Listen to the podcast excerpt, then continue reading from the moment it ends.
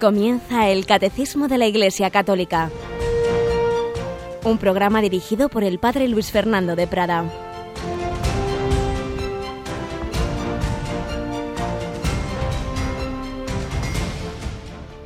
Alabados sean Jesús y María. Muy buenos días, querida familia de Radio María.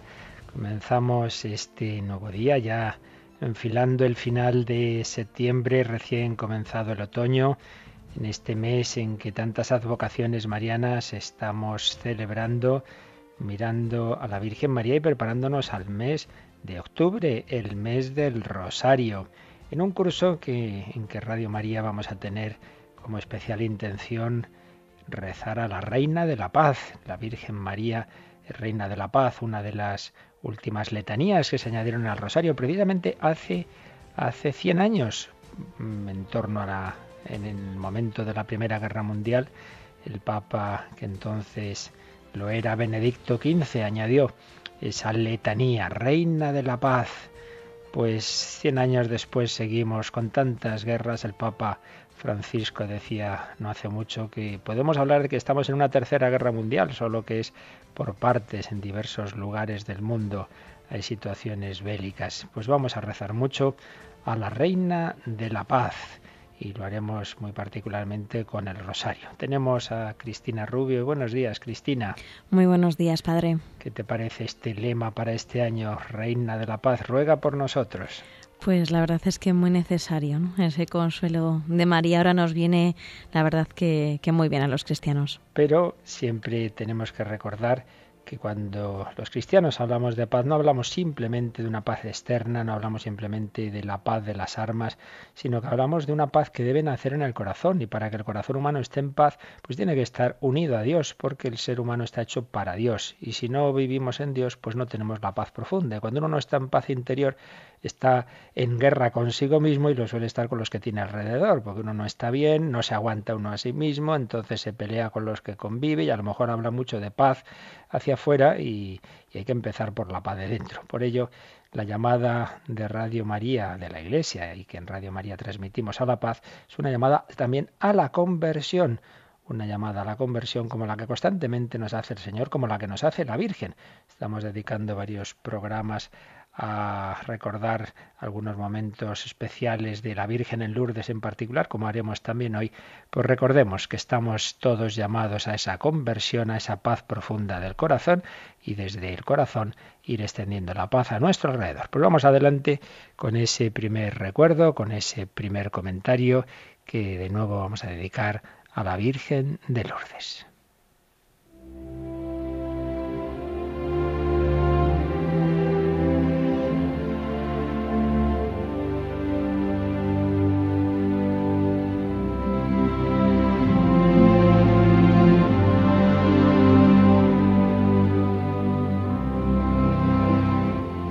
Seguro que todos hemos pensado más de una vez que Dios haga un milagro portentoso y se convierte esta persona, esta otra, o se convierte el mundo entero, si ocurriera una cosa que lo viera todo el mundo, etcétera.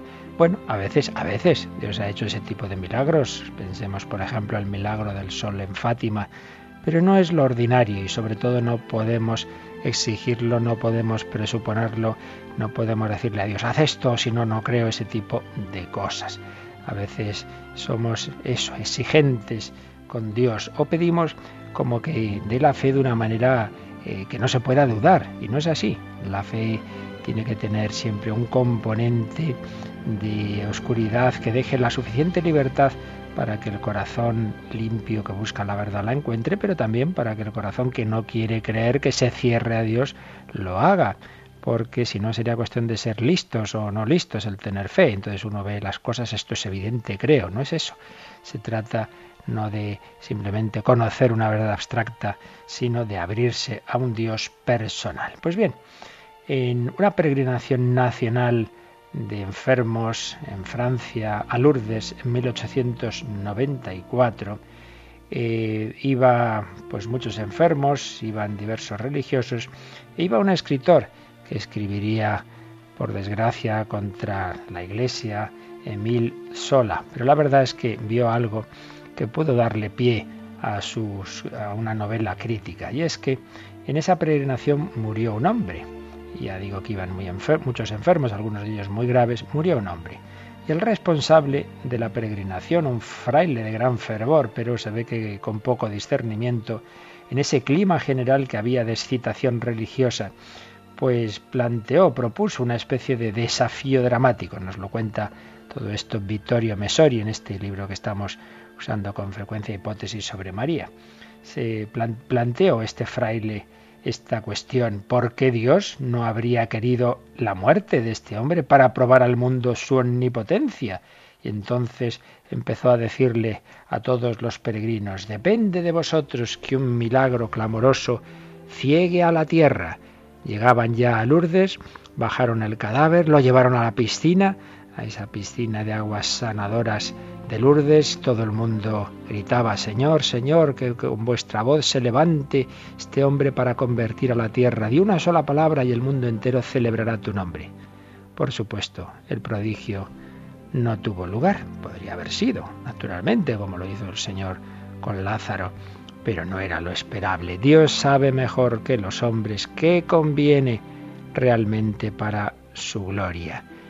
Y ese intentar forzar al cielo daría pie a, este, a ese novelista Zola a hablar, a confirmar su prejuicio de fanatismo católico al límite del delirio. Muchas veces tendemos a eso, a buscar, bien sea en nuestra vida ordinaria, signos extraordinarios, o bien en esas situaciones especiales, pues venga, que aparezca y que pase esto y que no sé qué.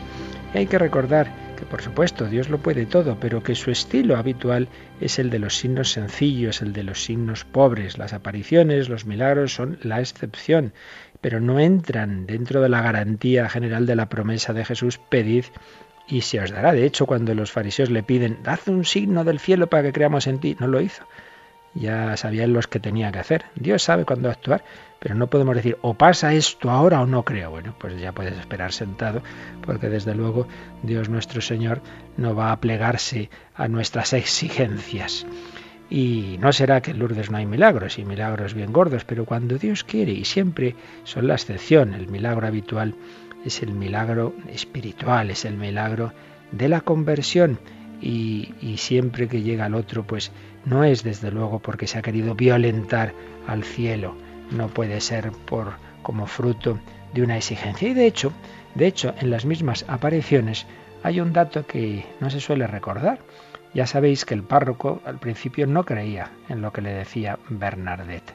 Entonces, cuando un 3 de marzo de 1858 Bernadette le dice al señor párroco a Peiramal, señor cura, la señora sigue queriendo la capilla. El párroco le contesta, ¿le has preguntado su nombre? Sí, pero ella solo sonríe. Todavía la Virgen no le había dado su nombre, que diría en la última aparición, yo soy la Inmaculada Concepción. Ella solo sonríe. Y le dice el párroco, nada, te está tomando el pelo. Y entonces a don Peiramal se le ocurrió pedir una señal. Quizás recordaba que en Guadalupe la Virgen en México había hecho florecer eh, aquellas preciosas flores en pleno invierno. entonces va y le dice, bueno, pues si esa señora quiere realmente la capilla, que diga su nombre y que haga florecer el rosal de la gruta. Al día siguiente, después de la aparición, le pregunta el párroco de nuevo a Bernardeta, a ver, ¿qué te ha dicho la señora? Le he preguntado su nombre, ha sonreído. Le he pedido que hiciera florecer el rosal, ha vuelto a sonreír y sigue queriendo la capilla. Bueno, pues no había florecido el rosal. El párroco pidió un signo concreto y Dios no lo dio, daría otros cuando, le, cuando pensó que tenía que darlos, pero no ese que pedía el párroco. Fijaos, cuando exigimos, cuando ponemos nosotros las condiciones, las cosas tienen que ser así, entonces nos equivocamos. No nos olvidemos, nuestro Dios se revela con la suficiente luz para que sea razonable la fe, ya lo explicamos en su momento en el catecismo, pero también con la suficiente oscuridad para que tenga que haber también un acto de confianza, un acto de amor. Dios no impone la adhesión a una evidencia. Entonces ya no sería un, un creer libremente, sería creer a la fuerza, bajo pena de irracionalidad mientras dura la vida terrena. Vemos como en un espejo, nos dirá San Pablo. El ver cara a cara sin ninguna duda, eso es en el cielo. Por ello, tengámoslo siempre presente. Dios ha elegido dar suficiente luz a quien quiere creer y suficiente sombra a quien no quiere creer. Si se descubriera totalmente no tendría mérito alguno creer en Él. Si no se descubriera en absoluto, no habría fe. Por eso Pascal dijo que puesto que la experiencia nos muestra siempre y en todas partes esa misteriosa estrategia de Dios, toda religión que no afirme en primer lugar que Dios está escondido no puede ser verdadera. Si se afirma que Dios está ahí, evidente, evidente, ahí hay algo que no, que no puede ser, porque Dios no se ha revelado así. Pues pidamos a la Virgen María esa humildad, esa sencillez, ese no exigir. Nuestra fe sabe que Dios puede hacer en cualquier momento un gran milagro, pero nunca exigirlo, no vivir de esas grandes, espectaculares eh, sensaciones, sino saber que el Señor actúa en el día a día humildemente, como lo hizo en la vida de la propia Virgen María.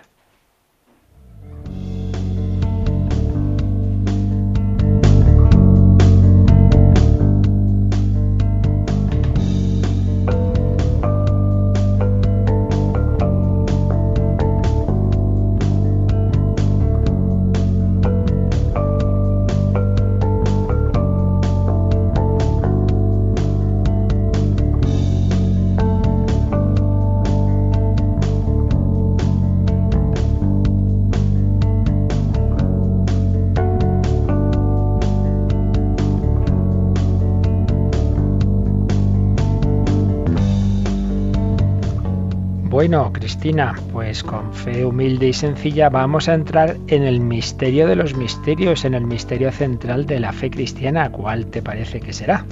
La Trinidad, ¿no? Claro que sí, porque ¿cómo empezamos? En el nombre del Padre y del Hijo y del Espíritu Santo. Así debe comenzar cada uno de nuestros días, de nuestras jornadas y, y así terminar también y si hemos perdido esta costumbre, recuperémosla. Nos despertamos a hacer la señal de la cruz, nos vamos a dormir. Pues vayamos a dormir en el nombre del Padre y del Hijo y del Espíritu Santo. En su nombre fuimos bautizados. Hagamos todo en el nombre de la Santísima Trinidad. En su nombre comienza la Santa Misa y en su nombre termina también con la bendición es el misterio central de la fe y es lo específico del Dios revelado en Cristo.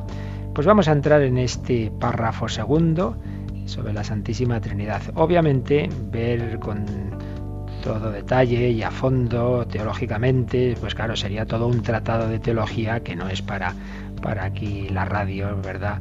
Por eso, bueno, intentaremos un, un tono, digamos, un nivel medio más o menos que nos pueda servir a todos, eh, pero evidentemente aquí es donde más los teólogos de la Iglesia, los santos padres, los concilios han hecho un esfuerzo especulativo extraordinario, como, como en pocos lugares del pensamiento humano se ha podido hacer y de unas alturas inmensas, pero obviamente, repito, lo que ha sido fruto de, de, años y años. Fijaos que el Tratado de la Trinidad de San Agustín me parece que tardó en escribirlo cerca de 30 años, madre mía.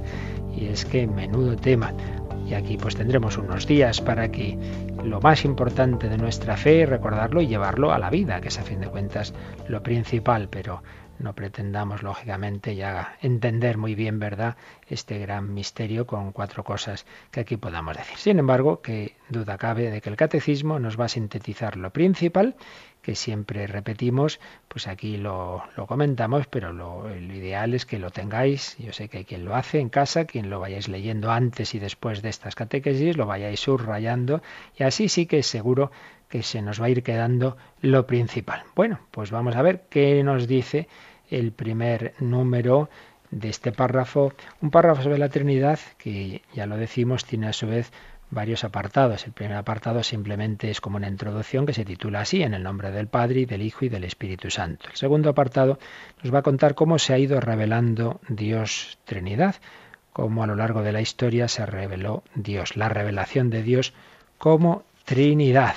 El tercer apartado, la Santísima Trinidad en la doctrina de la fe, como la Iglesia ante esa revelación de Dios pues fue precisando, fue precisando su fe en ese misterio del Dios uno y trino. Y luego el cuarto apartado, las obras divinas y las misiones trinitarias, Dios en relación a nosotros que, hace, que ha hecho y que hace la Santísima Trinidad fuera de sí misma, en la creación, en la redención. Bueno, pues vamos al primer apartado como introducción, como visión general, en el nombre del Padre y del Hijo y del Espíritu Santo. Número 232. Los cristianos son bautizados en el nombre del Padre y del Hijo y del Espíritu Santo. Antes responden creo a la triple pregunta que les pide confesar su fe en el Padre, en el Hijo y en el Espíritu. Fides omnium Christianorum in Trinitate consitit. La fe de todos los cristianos se cimenta en la Santísima Trinidad. Así pues, como veis, la primera cita pues es el final del Evangelio de San Mateo.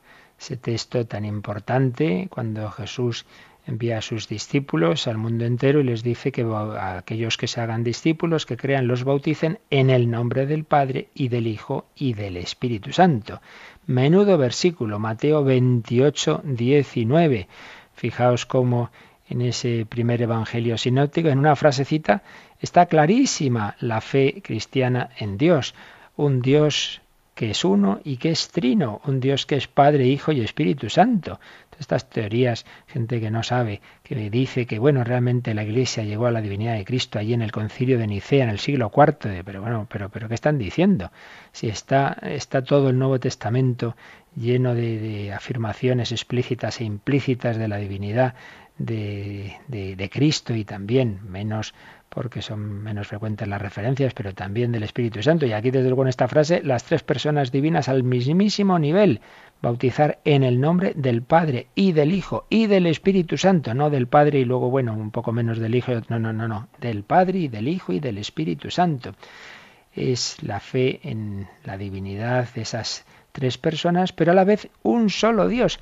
Y fijaos cómo qué misterio, ¿eh? con qué cómo se ve claro que esto es una inspiración de, Dios, porque esto no se le ocurre a nadie. Cómo en esta frase está a la vez afirmada la unidad y la Trinidad. La Trinidad está claro porque se nos habla de esos tres, esos tres nombres, esas tres personas, perdón, Padre, Hijo y Espíritu Santo, pero la unidad porque no se dice eh, bautizad en los nombres, sino en el nombre, en el nombre.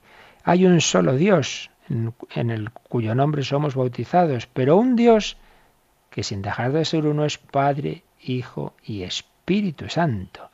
Así pues, ya en ese versículo final del primer Evangelio está sintetizada de manera absolutamente insuperable, como solo Dios puede hacerlo, la fe en la Santísima Trinidad. Bautizad en el nombre, no en los nombres del Padre y del Hijo y del Espíritu Santo. Cuando esto se hace en nuestras celebraciones bautismales, si es un adulto él y si no los padres y padrinos, tienen que responder si lo que creen, porque el bautismo es, es posterior a la fe, si uno cree se bautiza. Y entonces nos ha recordado aquí que antes responden creo a la triple pregunta que les pide confesar su fe en el Padre, en el Hijo y en el Espíritu. Recordad que esto lo renovamos en la vigilia pascual. ¿Creéis en Dios Padre? Todopoderoso, Creador del cielo y de la tierra?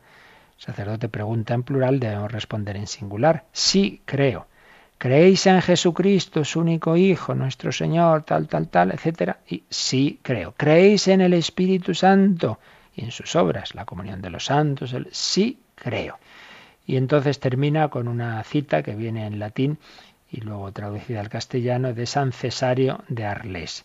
La fe de todos los cristianos se cimenta en la Santísima Trinidad. Vamos a ir avanzando porque mejor vamos viendo estos números de introducción y luego ya haremos una síntesis de todo ello. El número 233 nos insiste en lo que acabamos de decir. Los cristianos son bautizados en el nombre del Padre y del Hijo y del Espíritu Santo, y no en los nombres de estos, pues no hay más que un solo Dios, el Padre Todopoderoso y su Hijo único, y el Espíritu Santo, la Santísima Trinidad. Veis, es lo que acabamos de decir, que somos bautizados en el nombre, no en los nombres. En un catecismo alemán se cuenta esta historia. Un padre, perdón, un profesor pregunta a, a, los niños, a ver, el Padre Celestial es Dios, ¿verdad? Sí, sí, sí. Jesús es Dios, sí, sí, sí. El Espíritu Santo es Dios. Pues a ver, ¿cómo se puede explicar esto? Entonces una niña levanta la mano y dice, pues porque Dios es el nombre de la familia. Bueno, pues no pensaba mal la niña. Es como si aquí, ¿cómo se llaman? Eh, Fernández, Fernández, Fernández. Claro, es que el nombre de la familia no es el nombre de cada persona. Si el Padre es Dios, si Jesús es Dios, si el Espíritu Santo es Dios, entonces será que Dios es el nombre de la familia. Pues sí, Dios es una familia. Una familia en la que hay tres personas. Por ello, como iremos viendo, ya digo, vamos ahora diciendo cosas así que repetiremos y profundizaremos, pero las vemos ahora un poquito así introductoriamente.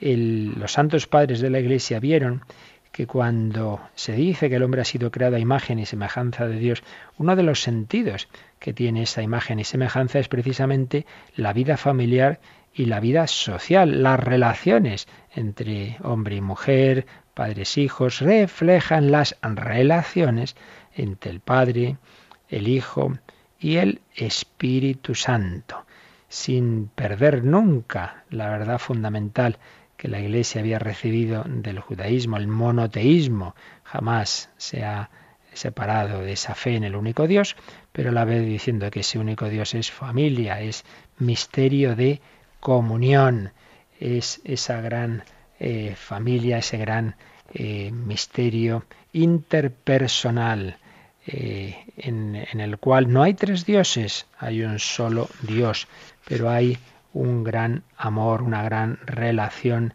entre las tres personas divinas. Realmente, esta es la fe que recibe la Iglesia en, de Cristo.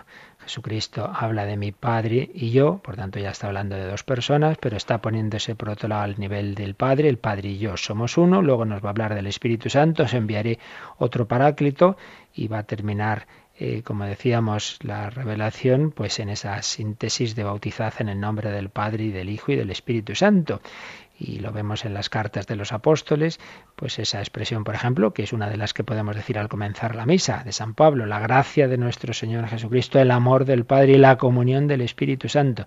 Todo el Nuevo Testamento está lleno de esa fe en las tres personas divinas, pero menuda tarea intelectual tenía la Iglesia, esa Iglesia del siglo I, pues humilde, sencilla, que tenía que explicar esto. ¿Cómo explicaba que hay un solo Dios, pero que ese Dios es Padre, Hijo y Espíritu Santo? Es un auténtico milagro como a lo largo de los siglos la Iglesia, sin una filosofía propia, en un mundo dominado por la rigidez del Dios único, del, platonismo, podía hablar de ese monoteísmo trinitario a la vez. Pues lo hizo, lo hizo y creó, digamos, o usando palabras que existían, pero creó unos conceptos con un sentido propio de naturaleza, de persona, etcétera, etcétera.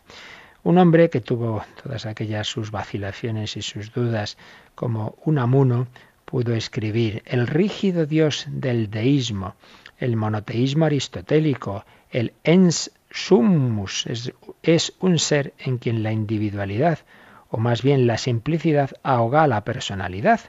La definición lo mata, porque definir es poner límites, limitar, y no cabe definir lo absolutamente indefinible. Carece ese Dios de riqueza interior, no es sociedad en sí mismo. Así veía eh, Unamuno, pues simplemente ese Dios de los filósofos, que es uno y sin más. Carece ese Dios de riqueza interior, no es sociedad en sí mismo. Pero en cambio, la revelación de la Trinidad hace de Dios una sociedad y hasta una familia en sí, y no ya un puro individuo. El Dios de la fe es personal, es persona, incluye tres personas. La personalidad no se siente aislada. Una persona aislada deja de serlo, a quien amaría. Y si no ama, no es persona, ni cabe amarse a sí mismo siendo simple y sin desdoblarse por amor. Pues bien, está claro que nuestro Dios es un solo Dios, pero no es un Dios solitario, no es un Dios encerrado en sí mismo, es un Dios que es inter, que es tripersonal y que tiene relaciones entre esas divinas personas. La Iglesia fue poco a poco, ya lo iremos viendo, precisando, precisando los conceptos para distinguir que hay un solo Dios, que hay una sola esencia divina, hay una sola naturaleza divina, pero que esa naturaleza divina es compartida por tres personas. Tres personas comparten una misma naturaleza. Cada persona es la esencia o naturaleza divina. Vamos a leer eh, una visión de conjunto de este misterio que luego iremos explicando siguiendo hoy al padre José Antonio Sayés. La persona es el yo, el sujeto que radica en una naturaleza y la gestiona. Quien, quien lleva esta naturaleza, en mi, naturaleza humana, pues la, la llevo yo y tú llevas la tuya, cada uno es una persona distinta, pues bien, podemos aplicar esto a Dios. La naturaleza es la esencia de una determinada persona que ésta gestiona como instrumento de sus operaciones. La naturaleza en Dios es única, pero compartida por tres sujetos que se relacionan mutuamente a través de ella por el conocimiento y el amor. Las personas divinas son tres sujetos que se relacionan a través de una misma naturaleza, en la que radican ontológicamente sin multiplicarla. No hay tres esencias divinas, no hay tres dioses, hay una sola, hay una sola naturaleza divina, pero que es compartida por esos tres sujetos que subsisten en un solo ser que se relacionan y que tienen propiedades personales, la paternidad, la filiación, la expiración. Personas que no son meras modalidades, meros modos de hablar de ese ser único divino. Sería una de las herejías que ha habido en la historia. Bueno, son modos de hablar. Eh, en cuanto Dios es eh, el primero es Padre, en cuanto mm, es que viene después es hijo, pero son modos de hablar, en realidad es lo mismo. No, no, son personas realmente distintas entre sí por sus relaciones de origen. El Padre es el que engendra, el Hijo es el engendrado y el Espíritu Santo es el que procede. El Padre es el que engendra, el Hijo es el engendrado y el Espíritu Santo el que procede del Padre y del Hijo. Se distinguen, se distinguen realmente las personas divinas por sus relaciones. Pero si miramos a la naturaleza que comparten, solo son un solo ser. Pero en realidad, repetimos, se trata de tres sujetos que radicando en la misma naturaleza se distinguen por esas relaciones que mantienen entre sí. El Padre lo es en cuanto que entrega su ser y su amor al Hijo. El Hijo lo es en cuanto que los recibe del Padre.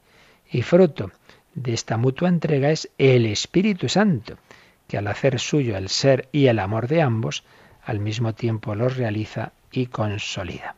El Padre no tiene origen, es principio sin principio. El Hijo sí, el Hijo ha engendrado por el Padre, pero aquí siempre viene el lío que nos hacemos, que sale bastantes veces la pregunta. Bueno, entonces, si está el Padre y el Hijo, entonces claro, el Hijo es después del Padre. O sea, eh, claro, porque primero en, los hombres hay un señor que, que vive unos años y luego ya es padre y ya tiene un hijo. Lógicamente el hijo es más joven que el padre. Pues no, no. El Padre lo es eternamente y el Hijo lo es eternamente, porque el Padre eternamente está engendrando al Hijo. No hay un tiempo en que solo estaba el Padre y luego aparece el Hijo, porque en Dios todo es simultáneo. La eternidad es la posesión simultánea de una vida perfecta el Padre y el Hijo eternamente están engendrando, siendo engendrados. El Padre es principio sin principio, el Hijo es engendrado por el Padre de la sustancia divina y el Espíritu Santo igualmente proviene de ambos, como de un mismo principio, proviene del Padre y del Hijo, pero no es que sea después que ellos, todo es simultáneo, simultáneo. Es lo que nos enseña nuestra fe, una fe en ese Dios único, pero a la vez en ese Dios personal. Y esto no pensemos que, bueno, son especulaciones ahí para calentar la cabeza. No, no, no. Esto eh, pensemos que hemos sido creados para participar de esa vida de familia.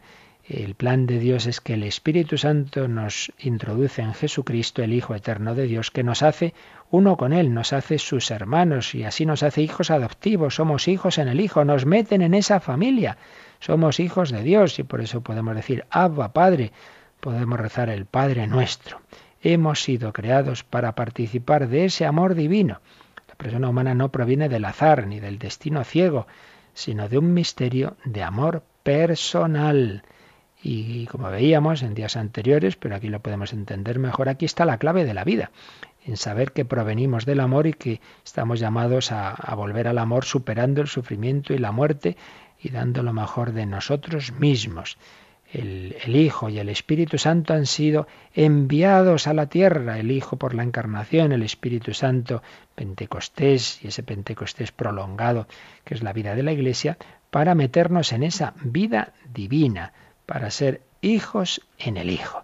Bien, esto es un poco la visión de conjunto de este gran misterio de lo que vamos a ver estos, estos días en estas catequesis, Vamos en cualquier caso a darle gracias a Dios que nos ha revelado su misterio íntimo y vamos a pedirle vivir, vivir, que es lo principal, que es lo principal. Si hay aquí aspectos que nos superan, que no entendemos, no pasa nada. Ya decíamos ayer que un Dios al que entendiéramos no sería Dios, porque sería tan pequeño como mi cabecita como si no me entiendo a mí mismo y no entiendo lo que es el ser humano y, no, y bueno, ni siquiera entendemos bien los físicos lo que es la materia, pues ya me diréis cómo vamos a entender a Dios. Pero es verdad que lo que Dios nos ha dicho de sí mismo, aunque no lo entendamos del todo, pues nos da claves para relacionarnos con Él, que es de lo que se trata, no de que hagamos aquí especulaciones muy profundas para calentar la cabeza, sino que nos lleven a una vida espiritual, a vivir como hijos de Dios, como hermanos de Jesucristo, como templos del Espíritu Santo. De eso se trata, vivir nuestra vida en la familia somos hijos de un Dios que es amor, que es familia, y estamos llamados a reflejar esa vida de familia en nuestras familias, en nuestras comunidades cristianas. Bueno, pues damos gracias a Dios, le pedimos que aumente nuestra fe y lo meditamos un poco mientras escuchamos una canción de un grupo norteamericano que cantó en la JMJ de Madrid. Eh, se llaman El Ángel, es precisamente, son cuatro hermanos, dos chicos y dos chicas, cantan muy bien y esta canción, este día que Dios nos da, que precisamente nos va a hablar de la Trinidad, pues aunque no la entendamos a lo mejor tampoco mucho en, este en, su lengua inglesa, pero nos sirva para, para estar en un momento de oración a la Santísima Trinidad.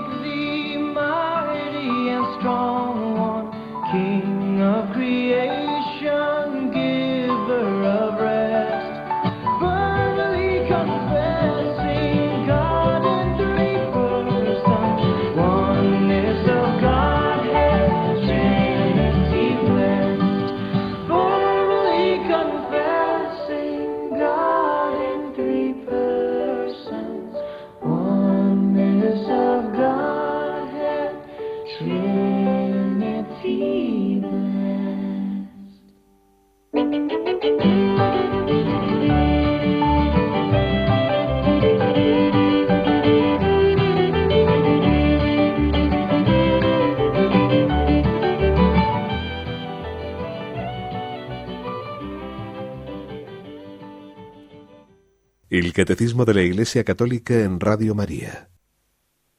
Pues aquí seguimos con este misterio central de nuestra fe, la Santísima Trinidad, que es lo que nos dice el número 234. El misterio de la Santísima Trinidad es el misterio central de la fe y de la vida cristiana. Es el misterio de Dios en sí mismo. Es, pues, la fuente de los otros misterios de la fe es la luz que los ilumina, es la enseñanza más fundamental y esencial en la jerarquía de las verdades de fe. Toda la historia de la salvación no es otra cosa que la historia del camino y los medios por los cuales el Dios verdadero y único, Padre, Hijo y Espíritu Santo, se revela a los hombres, los aparta del pecado y los reconcilia y une consigo. Aquí, como veis, lo que se hace es hacernos ver la centralidad de este misterio. A veces pensamos decir, bueno, pues ¿qué más da? Como decía uno, bueno, si, si resultara que Dios en vez de ser tres personas son dos o son cuatro, pues ¿en qué cambiaría mi vida? Pues mala señal, mala señal. Es que aún nuestra vida espiritual entonces no sería muy fuerte porque esto afecta a toda la vida cristiana. Estamos llamados a ser hijos en el Hijo por el Espíritu Santo. No es simplemente yo hablo con Dios, así como cualquier otro creyente en Dios del mundo. Hombre, no. Para algo nos ha revelado Dios su misterio, para que tengamos esa relación personal con, con, la Santísima Trinidad. Es el misterio central que tiene que ver con todo, ya lo iremos viendo, con todo. Hacíamos antes alusión, por ejemplo, a la familia. Pues no es casualidad que Dios haya creado al hombre como varón, mujer, llamados a la procreación, pues ahí hay un reflejo de la familia. Si el Padre eterno eternamente engendra al Hijo y del Padre y el Hijo procede el Espíritu Santo, pues ahí vemos un reflejo de esto en la familia. La, unión de varón y mujer engendra al Hijo y ahí hay una, una mutua circularidad, un mutuo amor entre eh, esposo, esposa e hijos que refleja el misterio de la Trinidad. Y todo en la Iglesia, todo, todo, todo tiene relación, está unido a la Santísima Trinidad. Y si os fijáis, en todos los sacramentos, pues está esa, esa invocación de la Trinidad, por ejemplo. Ahora mismo me viene a la mente. ¿Con qué fórmula da el sacerdote la absolución, el perdón de los pecados? Pues fijaos que empieza así, Dios Padre misericordioso, que reconcilió consigo al mundo por la muerte y resurrección de su Hijo y derramó el Espíritu Santo. La Trinidad nos da el perdón. Dios Padre que envió a su Hijo al mundo y al Espíritu Santo te conceda por el ministerio de la Iglesia el perdón y la paz. Y yo te absuelvo de tus pecados en el nombre del Padre y del Hijo y del Espíritu Santo. Igual que en el bautismo, se invocan aquí a las tres personas divinas en el nombre de esas tres personas divinas, yo te absuelvo de tus pecados. La Trinidad tiene que ver como no podía ser de otra forma, con todo. Toda la historia de la salvación es la historia del camino y de los medios por los cuales el Dios verdadero y único, Padre, Hijo y Espíritu Santo, se ha ido revelando, nos ha reconciliado consigo, nos ha apartado del pecado, nos llama a la unión con esa familia divina, llamados a entrar en la familia de Dios, llamados a entrar en la Santísima Trinidad. Y luego el número siguiente simplemente nos va a hacer, digamos, una introducción a lo que va a tratar a continuación, cuáles son los párrafos que va a haber en el catecismo, que ya antes los habíamos dicho, pero vamos a leer este número 235, Cristina.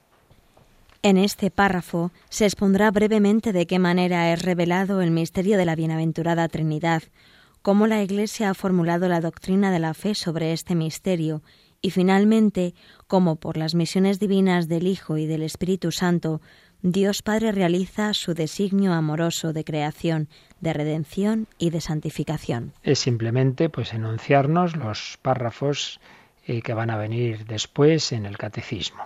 Eh, cómo se ha ido revelando el misterio de la Trinidad a lo largo de la historia de la salvación, cómo la Iglesia pues formuló la doctrina de fe en sus credos, en sus concilios, y cómo las misiones, misiones divinas del Hijo y del Espíritu Santo, realizan el designio amoroso de Dios, el designio de la creación, de la redención y de la santificación. ¿Qué es esto de las misiones divinas?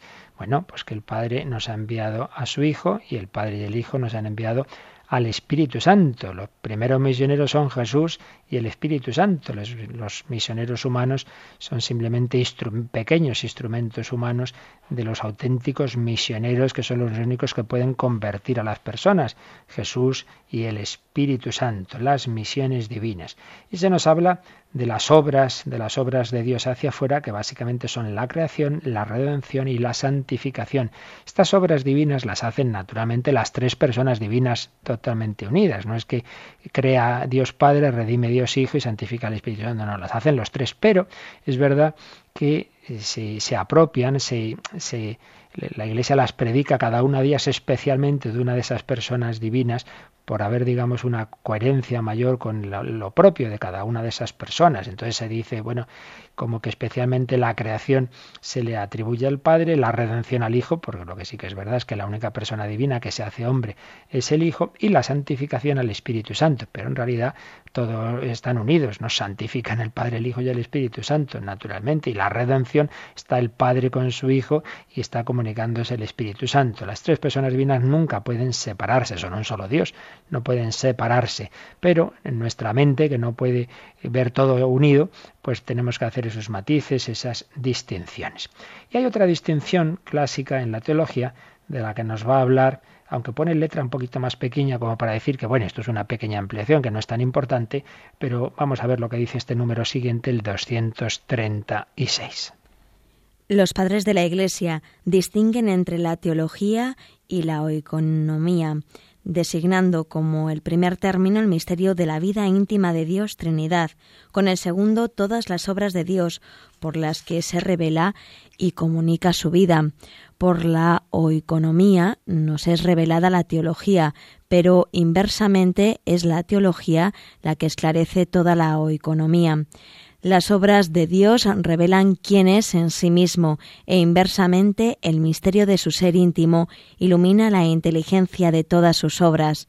Así sucede analógicamente entre las personas humanas. La persona se muestra en su obrar y a medida que conocemos mejor a una persona, mejor comprendemos su obrar. Es una distinción clásica entre lo que también se llama la Trinidad inmanente y la Trinidad económica. Esto puede resultar extraño, pero es que la palabra economía que usamos para los bienes materiales, en realidad originariamente no era eso, sino tiene un sentido mucho más amplio y en concreto pues en, en, en el ámbito teológico se aplica a, las obras que Dios ha ido haciendo con el hombre para salvarle, la economía de la salvación, el plan de Dios para salvarnos. Entonces se nos dice que por un lado está cómo la Trinidad actúa respecto de nosotros, creándonos, redimiéndonos, santificándonos. Eso es la Trinidad económica, la oikonomía, esta palabra que leía Cristina es una palabra griega, oiko, pero que en castellano lo traducimos por economía. Entonces es las obras de Dios para nuestra salvación. Y entonces se nos dice que a través de esas obras de Dios conocemos a la Trinidad en sí misma, la Trinidad inmanente, la teología en este sentido propio, ¿no? Dios en sí mismo. Aunque Dios no hubiera creado a nadie, Dios sería el mismo, Dios sería Trinidad, claro. Pues esto sería la Trinidad inmanente, la Trinidad en sí misma. ¿Cómo podemos conocer a la Trinidad en sí misma, a la Trinidad inmanente? A través de sus obras, a través de su economía. Las obras de Dios revelan quién es en sí mismo. Y claro, nos pone el ejemplo de las personas humanas. ¿Cómo puedo saber cómo es alguien? Pues viendo cómo actúa. Claro, si esta persona actúa de esta forma, de esta otra, no un día tiene un momento especial, no, sino habitualmente, entonces voy conociendo cómo es. La persona se muestra en su obrar. A través de las obras conocemos a la persona. Pero también es verdad que una vez que conocemos ya más íntimamente a una persona, también entendemos mejor sus obras porque muchas veces las obras nos pueden despistar. Yo veo a lo mejor a alguien dar limosna y digo, qué bueno, qué bueno es, qué bueno es. Pero luego lo voy conociendo y, él mismo me cuenta que en realidad da limosna simplemente para quedar bien o para tener, eh, un, para desgrabar, ¿verdad? Dice, hombre, pues ya no es tan bueno como me parecía. Entonces ya esa obra que hace de dar limosna la interpreto desde una revelación que me ha hecho de sí mismo. Entonces hay una mutua interacción. La obra me lleva a conocer la persona, pero la persona me lleva a conocer la obra. Pues bien, en Dios partimos siempre de cómo Dios actúa con el hombre. Entonces voy de las obras de Dios, de la economía, a la Trinidad en sí mismo. Pero en tanto en cuanto Dios me va introduciendo en su vida divina, también entiendo mejor las obras. Y entonces veo que no simplemente es que Dios es muy bueno con nosotros y entonces pues ha hecho todo lo que ha hecho, sino que es que es bueno en sí mismo, que el Padre ama eternamente al Hijo, que el Hijo ama eternamente al Padre, que el Padre y el Hijo se aman en el se abrazan y se besan en el Espíritu Santo. Trinidad económica, Trinidad hacia nosotros y Trinidad inmanente, Trinidad en sí misma. Bueno, y en este maratón, Cristina, que estamos hoy corriendo, pues vamos a acabar el último número de este primer párrafo introductorio, que es el 237. Pues vamos a ello. La Trinidad es un misterio de fe en sentido estricto, uno de los misterios escondidos en Dios, que no pueden ser conocidos si no son revelados desde lo alto. Dios ciertamente ha dejado huellas de su ser trinitario en su obra de creación y en su revelación a lo largo del Antiguo Testamento, pero la intimidad de su ser como Trinidad Santa constituye un misterio inaccesible a la sola razón e incluso a la fe de Israel antes de la encarnación del Hijo de Dios y el envío del Espíritu Santo.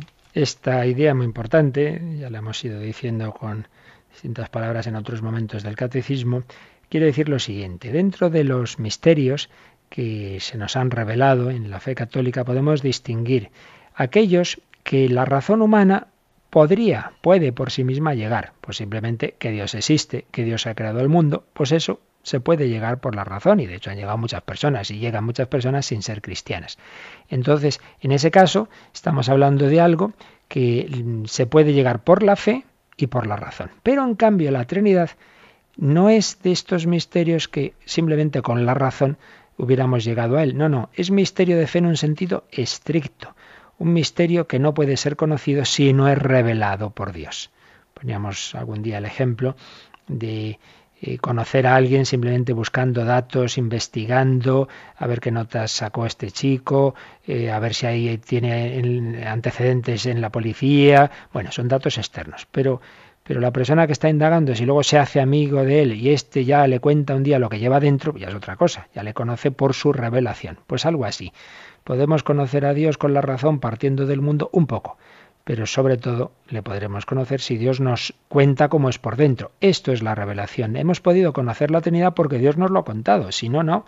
Sí ha dejado huellas de su ser trinitario, pero realmente si Él no nos lo hubiera revelado, no hubiéramos podido conocerlo. Incluso se nos dice que ni siquiera en la fe de Israel, donde ya Dios, ya lo veremos mañana si Dios quiere, bueno, mañana no, el siguiente día, cuando, cuando eh, Dios se fue revelando en, el Antiguo Testamento, eh, iba dando signos que luego podemos entender que eran anticipos de la Trinidad, pero pero realmente no, hasta que no se hace carne Jesucristo, pues no hay una revelación clara.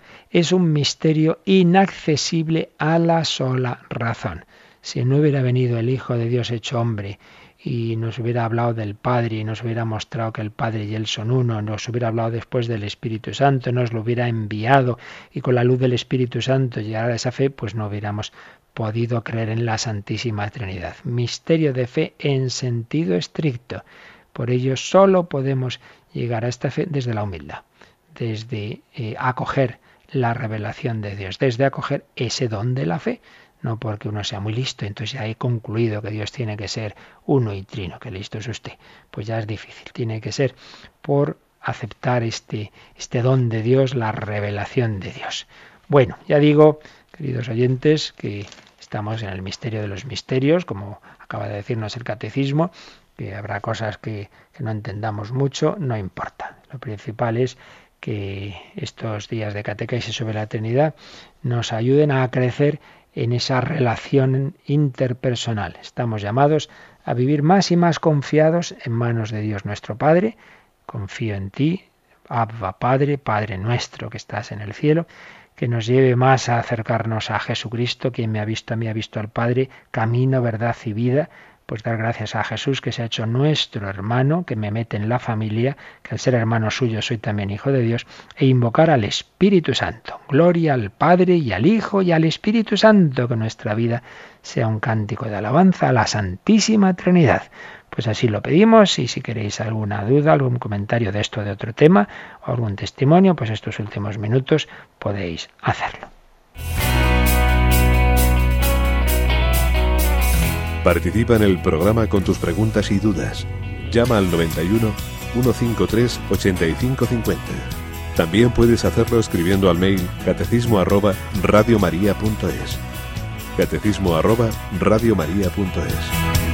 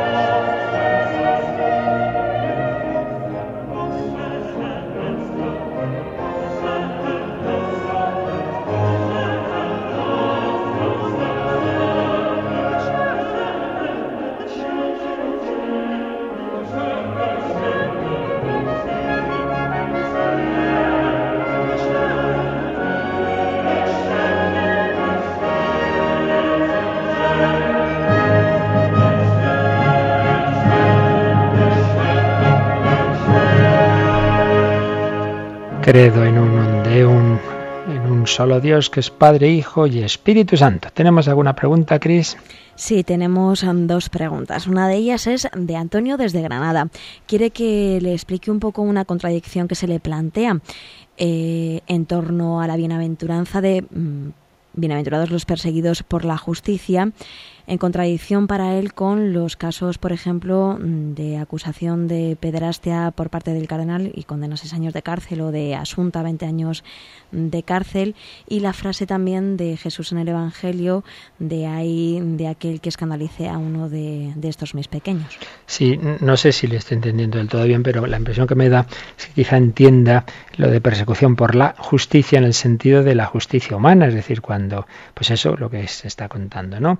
Que hay una detención de alguien, pero es que no, ese no es el sentido en absoluto de la justicia en el Nuevo Testamento, no, tiene nada que ver con, con la, con la justicia judicial de nuestra época, no. Bienaventurados perseguidos por la justicia quiere decir los perseguidos por causa de Dios, por causa de la fe porque ser justo es dar a cada uno lo suyo y al primero hay que dar lo suyo es a Dios. Entonces la justicia en el Nuevo Testamento es lo mismo que la santidad, es dar a Dios lo que es de Dios. Entonces bienaventurados por causa de la justicia, los perseguidos por ser cristianos. Claro, los casos que está contando no tienen nada que ver, es los perseguidos por haber cometido un delito y un pecado además grave, ¿no?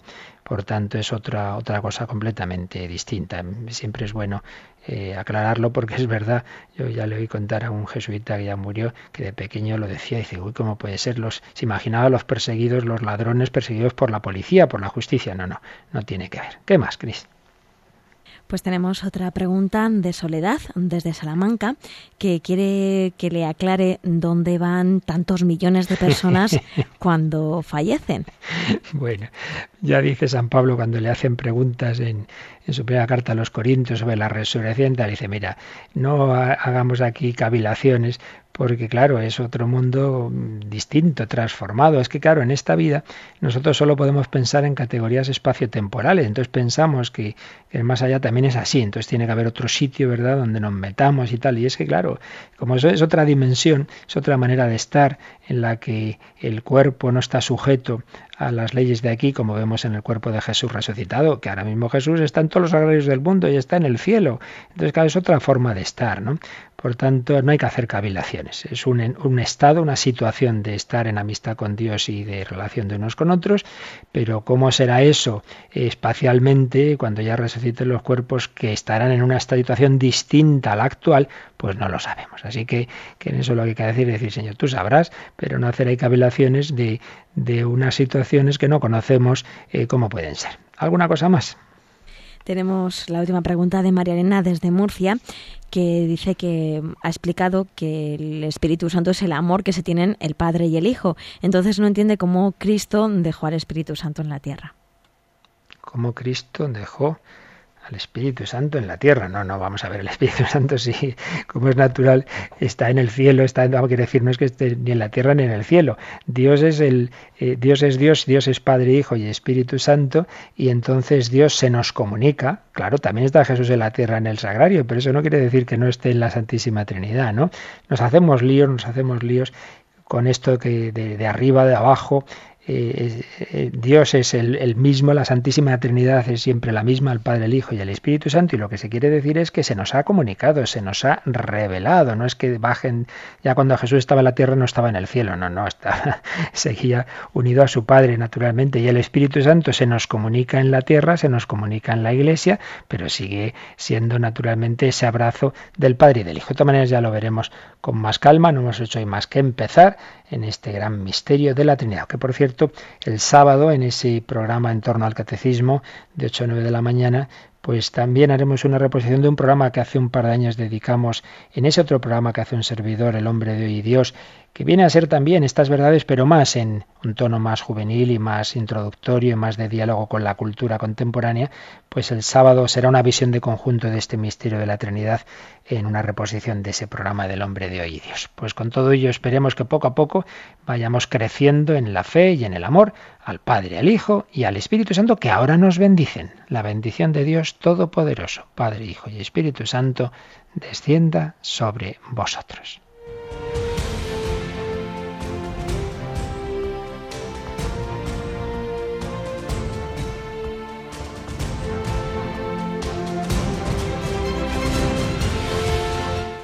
Han escuchado en Radio María el Catecismo de la Iglesia Católica, un programa dirigido por el Padre Luis Fernando de Prada.